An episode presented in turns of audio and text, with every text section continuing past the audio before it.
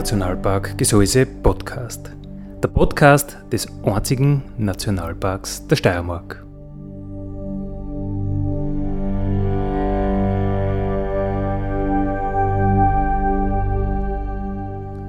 Alle zwei Wochen neu mit Themen aus dem Nationalpark Gesäuse und aus der Nationalparkregion. Daddy,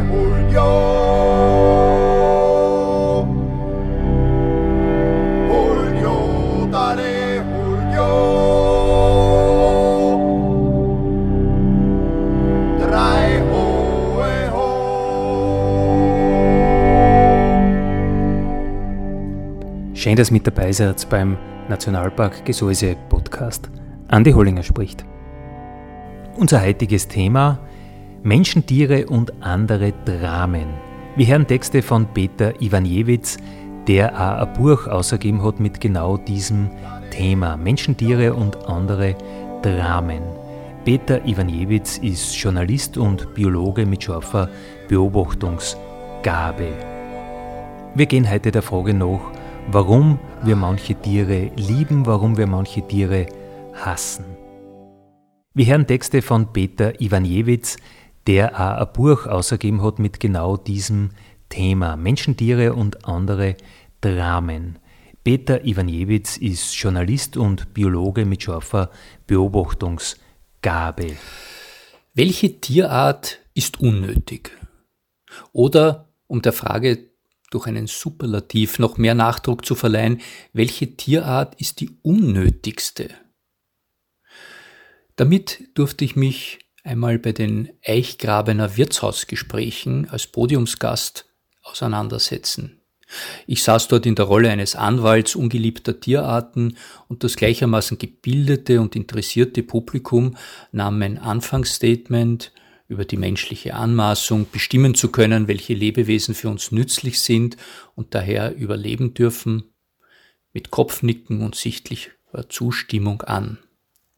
Der Moderator jedoch wusste um die Achillessehne der Grüngürtelbewohner und löckte wieder den Stachel. Und was ist mit der spanischen Wegschnecke? fragte er. Wie ein Ruck ging es durch den Saal, Wut blitzte in den Augen auf, Hände machten scherenartige Schnittbewegungen und Nicken wurde zu schütteln. Wir sprachen nun über eingewanderte Tierarten, die in vielen Ländern als Problem wahrgenommen werden. Mehr als 13.000 Arten sind seit der Entdeckung Amerikas in Europa und im Zuge der Globalisierung von Menschen importiert worden oder auch von selbst zugezogen. In Österreich sind es 2000 Arten, die als invasiv ausgemacht wurden. Das Problem mit dieser Zuordnung liegt bereits in den zwei Kriterien. Invasiv ist eine Art, wenn sie Auswirkungen auf die biologische Vielfalt in der Region oder die menschlichen Aktivitäten zeigt. Soll heißen, alles, was Schaden in landwirtschaftlichen Monokulturen anrichtet, gilt als invasiv. Andere Tier- und Pflanzarten gelten nur als eingewandert. Die IUCN, die Weltnaturschutzunion, verwaltet eine Online-Datenbank zu den 100 of the world's worst invasive alien species. 100 der Welt böseste invasive fremde Arten. Früher war diese sogar nach Schlechtheit gereiht, Jetzt ist die Auflistung nur mehr alphabetisch, weil eine solche Weltrangliste nur zu Sportlern passt. Arion vulgaris, wie die spanische Wegschnecke wissenschaftlich genannt wird, findet sich aber nicht darin. Sehr wohl aber sehr viele Haustiere wie Katze, Hirsch, Ziege, Maus, Ratte, Wildschwein und Fuchs. Insekten sind überraschenderweise nur sehr wenige auf dieser Liste zu finden zum Beispiel der asiatische Laubholzbockkäfer, die Feuerameise. Aus Sicht der Gartenbesitzer hingegen wären in den Top 5 der hassenswertesten Tiere die Wegschnecke, der Maulwurf, der Buchsbaumzünsler, der Dickmaulrüssler und die Gelse. Ich finde Leben und Leben lassen. Andere formulieren es eher eher wie James Bond Live and Let Die. Ihr Herz des Nationalparkradio. Heute mit dem Thema Menschen, Tiere und andere Dramen. Texte von Peter Iwanjewitz. Gibt es coole Tiere? Mein Freund Ralf wollte wissen, ob ein Fund, den er vor kurzem gemacht hatte, ein cooles Tier wäre.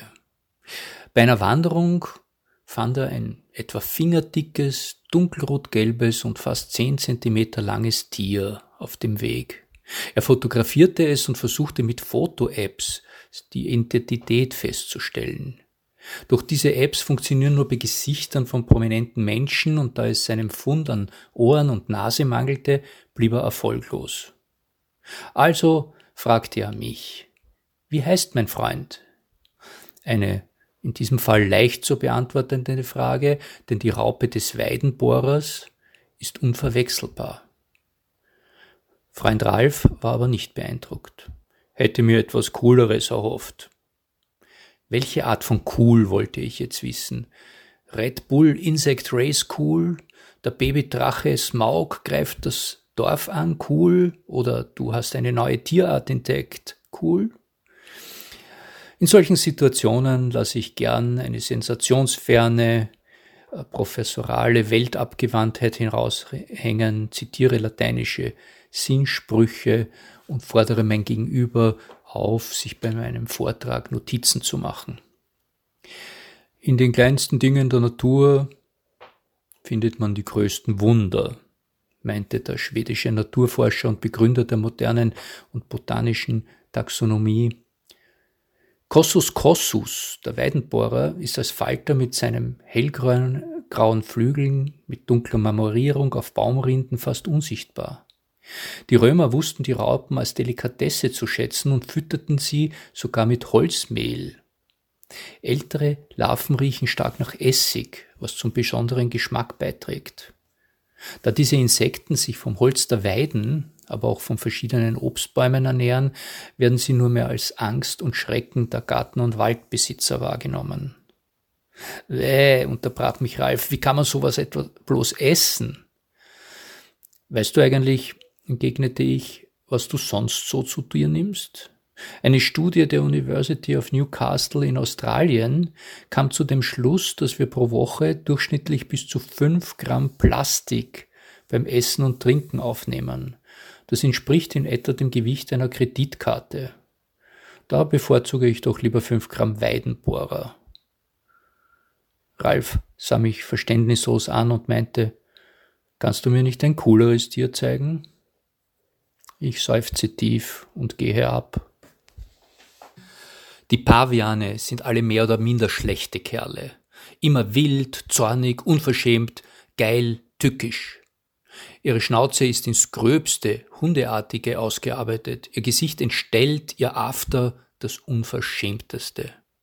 So beschrieb Alfred Brehm in seinem illustrierten Tierleben, das beim Bildungsbürgertum breiten Anklang fand, diese Tiere. Nein, übertriebene Tierliebe konnte man ihm wirklich nicht nachsagen.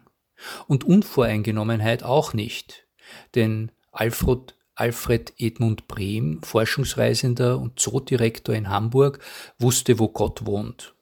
Gleich neben dem Menschen. Und dieser war die absolute Krone, Krone der Schöpfung. Im Vergleich mit sich und seinesgleichen zeigten sich alle anderen Lebewesen als feige, stumpfgeistig, böswillig, grausam und potthässlich. Aber das wusste leider noch nicht jeder und deswegen hielt er sämtliche seiner zahlreichen Vorurteile in einem sechsbändigen Lexikon fest, das 1864 erstmals erschien. Diese Herausforderung war in ihrer strikten Konsequenz mitunter schwierig, aber Brehm erwies sich als großer Demagoge, von dem jeder wahlkämpfende Politiker noch lernen könnte. Zitat die Nashörner sind zwar nicht die plumpesten unter den Plumpen, aber doch sehr missgestaltet. Damit kein falsches Mitleid mit der monströsen Kreatur aufkommt, musste die Anschuldigung raffiniert erhärtet werden. Zitat Behende Wendungen kann das Nashorn nicht ausführen und auf den Bergen springt es auch nicht mit der Leichtigkeit einer Gemse herum.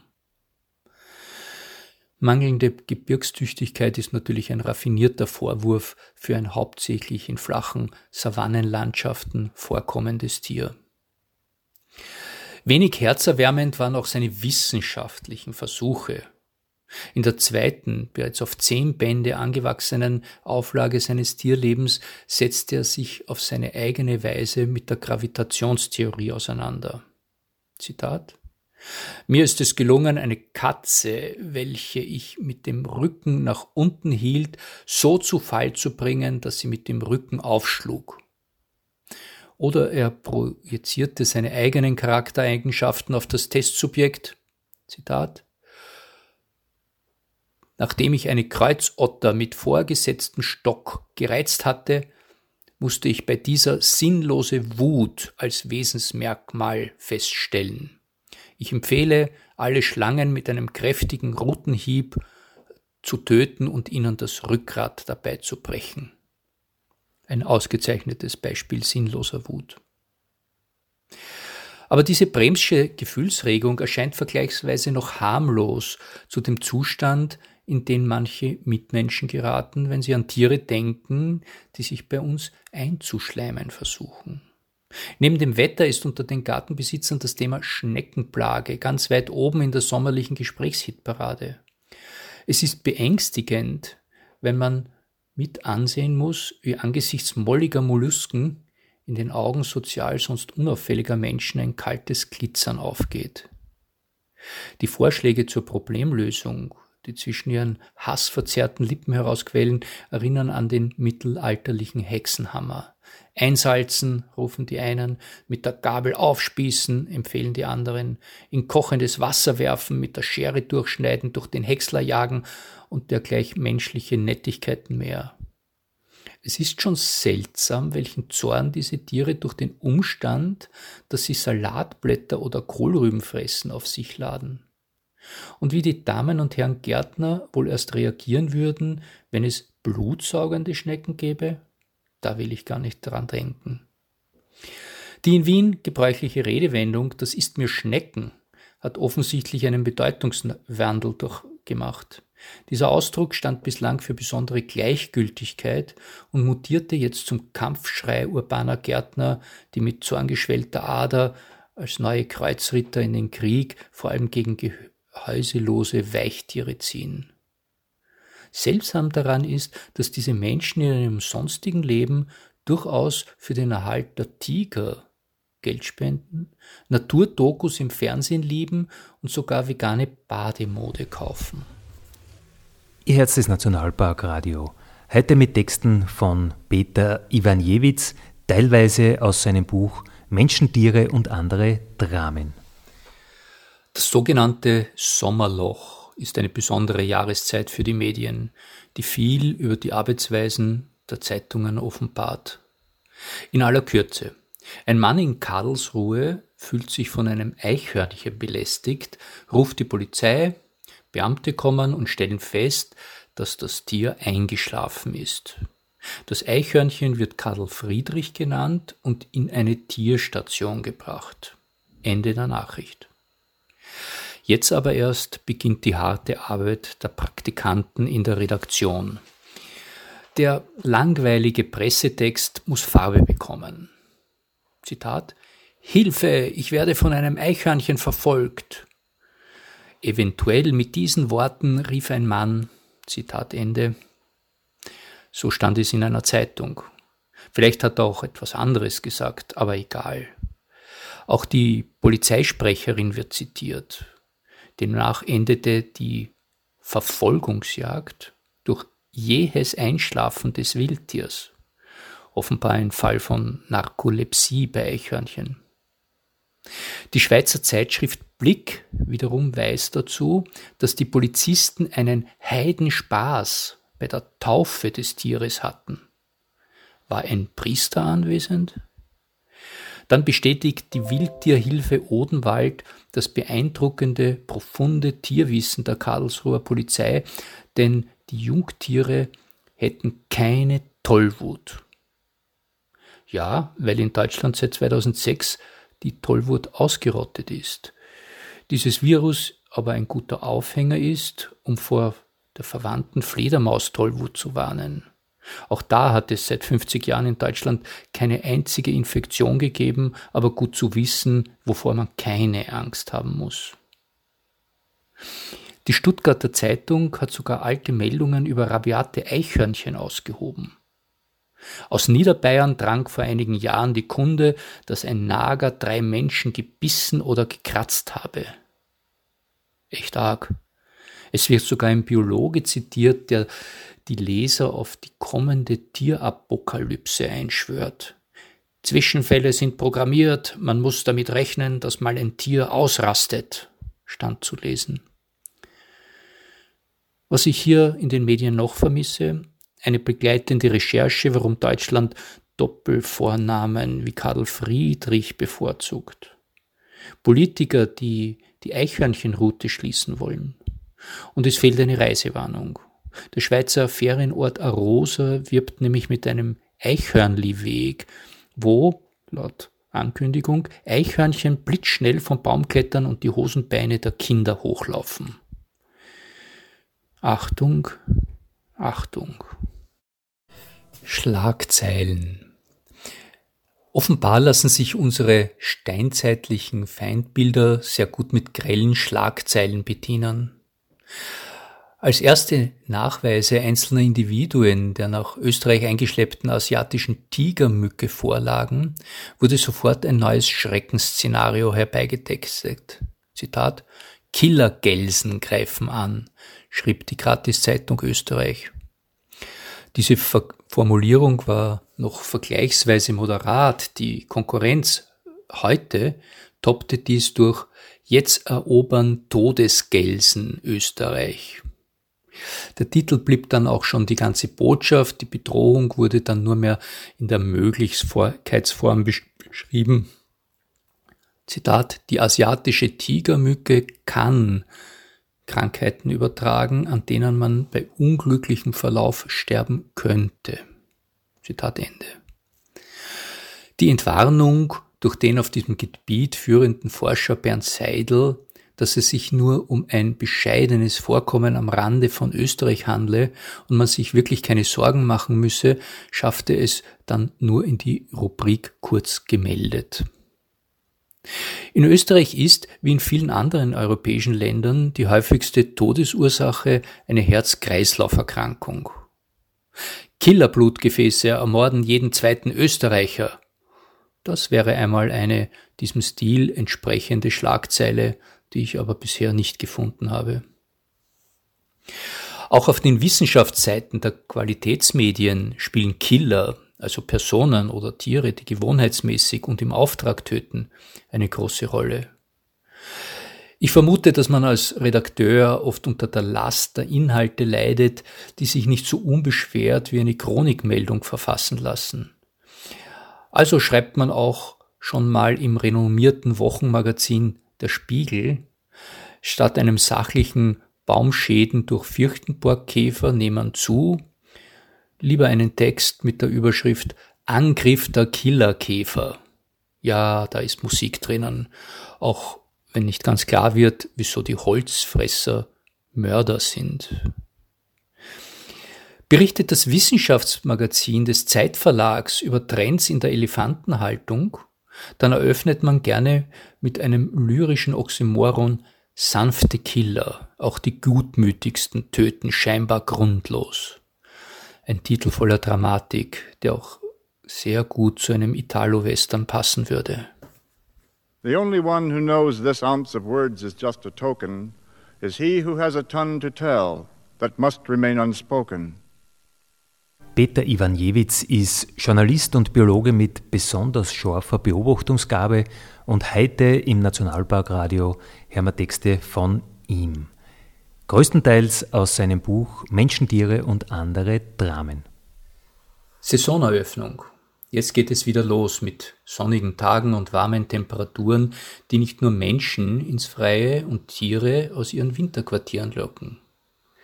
Da ist dann natürlich sofort zu wenig Platz im Garten und deswegen müssen diese anderen Lebewesen, nein, nicht die Nachbarn, bekämpft werden.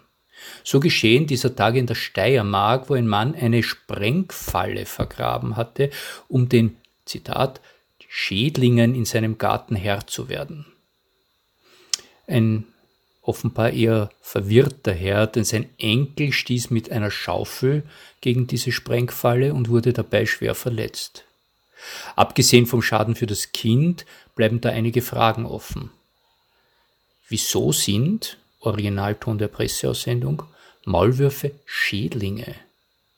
Und wieso gibt es zu deren Bekämpfung kommerzielle Sprengfallen?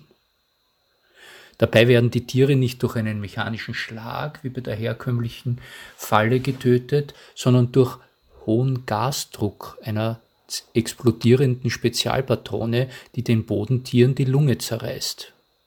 Dies wird dann als tierschutzgerechter, weil schneller Tod beworben. Die weiteren Bekämpfungsmethoden bewegen sich zwischen absurd und unterschiedlichen Graden der Selbstbeschädigung. Sicher lustig ist, Kinder sollen mit Kunststoffröhren in die Maulwurflöcher rufen, singen oder pfeifen.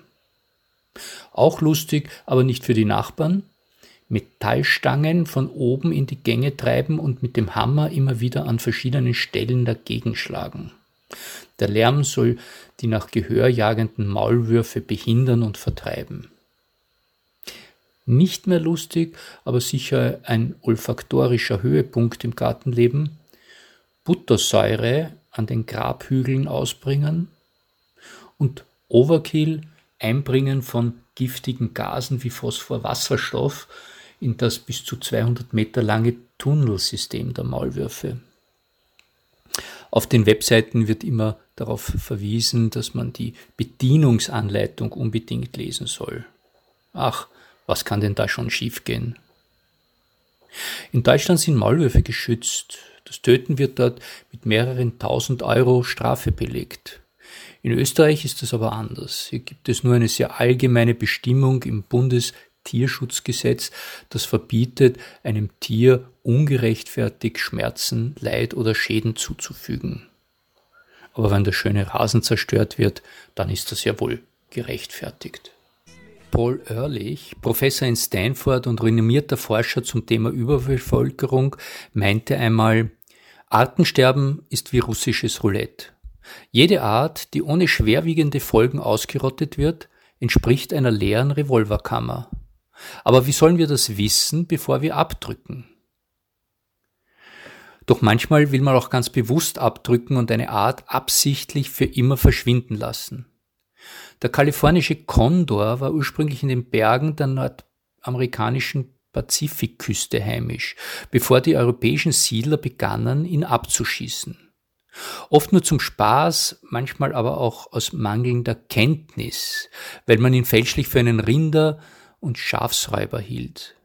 Tatsächlich ernährte er sich ausschließlich von Kadavern größer Meeressäugetiere, die an die Strände gespült wurden.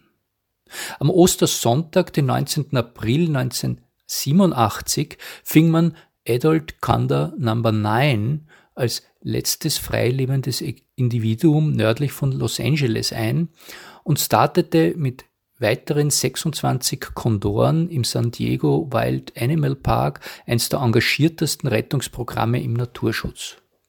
Gelegte Eier wurden in Brutschränken ausgebrütet und die Küken von Hand großgezogen. Durch diese Maßnahmen konnte man von einem Vogelpaar innerhalb von zwei Jahren sechs Jungvögel statt nur einem heranziehen. Auch die Wiederaussetzung der Nachzuchten verlief erfolgreich, so dass es seit Mai 2011 wieder fast 400 kalifornische Kondore gibt, davon die Hälfte in freier Wildbahn. Weniger glücklicher ging es der Kondorlaus, einem kleinen Insekt, das ausschließlich in der schwarzen Halskrause der Kondore sitzt und von Federfetzen, Hautschuppen und Drüsensekreten des Neuweltgeiers lebt. Ökologisch gilt diese Laus als Parasit, was in der öffentlichen Meinung den Tatbestand eines Verbrechens erfüllt. Dabei schädigen Parasiten ihre Wirte nur minimal, denn sie stellen ja schließlich ihre Nahrungsgrundlage dar. Doch in dem Bemühen um die Rettung des Kondors befand man, dass die mit ihm vergesellschafteten Läuse jedenfalls verschwinden müssen. Also wurden die Vögel mit einem Insektizid bestäubt und die Kondorläuse ausgerottet. Hier begegnet die Naturwissenschaft philosophischen Fragen. Welche Lebewesen dürfen überleben? Ist die Existenz eines Aasfressers mehr wert als das Leben eines Parasiten? Gibt es nicht lebenswertes Leben? Diese böse Frage beschäftigte uns schon einmal in der jüngeren Geschichte und sie betrifft auch heute noch einen kleinen Laufkäfer. Dieser kommt nur in den Karsthöhlen Sloweniens vor und ernährt sich dort von anderen Kleintieren. 1933 beschrieb der Entomologe Oskar Scheibel dieses Insekt und benannte es zu Ehren des damaligen deutschen Reichskanzlers Anophthalmus hitleri. Dieser augenlose Hitlerkäfer wäre mit einem anderen Namen nur wenigen Käferfreunden bekannt. So wurde er aber zum beliebtesten Ziel von einschlägigen Sammlern. Mehr als 1000 Euro werden für ein Exemplar dieser Art gezahlt, was ihn auf den Insektenbörsen zu einem der teuersten europäischen Käfer macht. Aufgrund dieser absurden Nachfrage befindet sich diese Käferart mittlerweile kurz vor dem Aussterben. Doch die Reaktion der sonst so rührigen Naturschutzorganisationen darauf fiel recht verhalten aus. Auf Nachfrage teilte man mir mit, dass man nicht interessiert sei, sich als Retter eines Hitlerkäfers einen Namen zu machen. Selbst pazifistische und vegan lebende Menschen haben oft kein Problem damit, die Ausrottung mancher unerwünschter Arten, wie zum Beispiel Gelsen, Zecken und Kleidermotten zu fordern. Und schon wieder wird die Frage mit der Nützlichkeitskeule gestellt.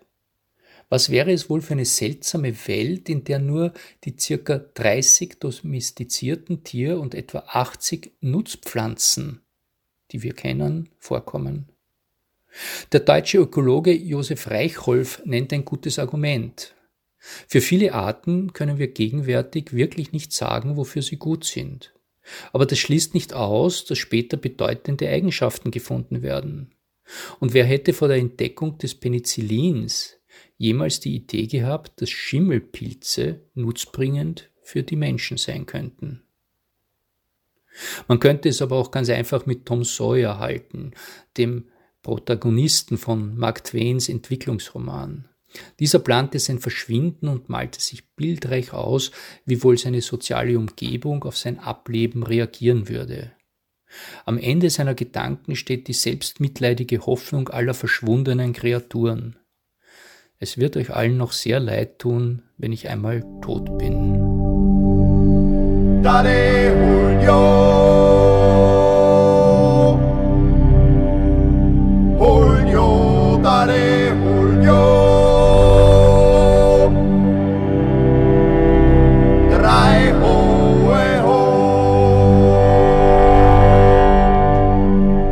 Das war der Nationalpark Gesäuse Podcast für heute.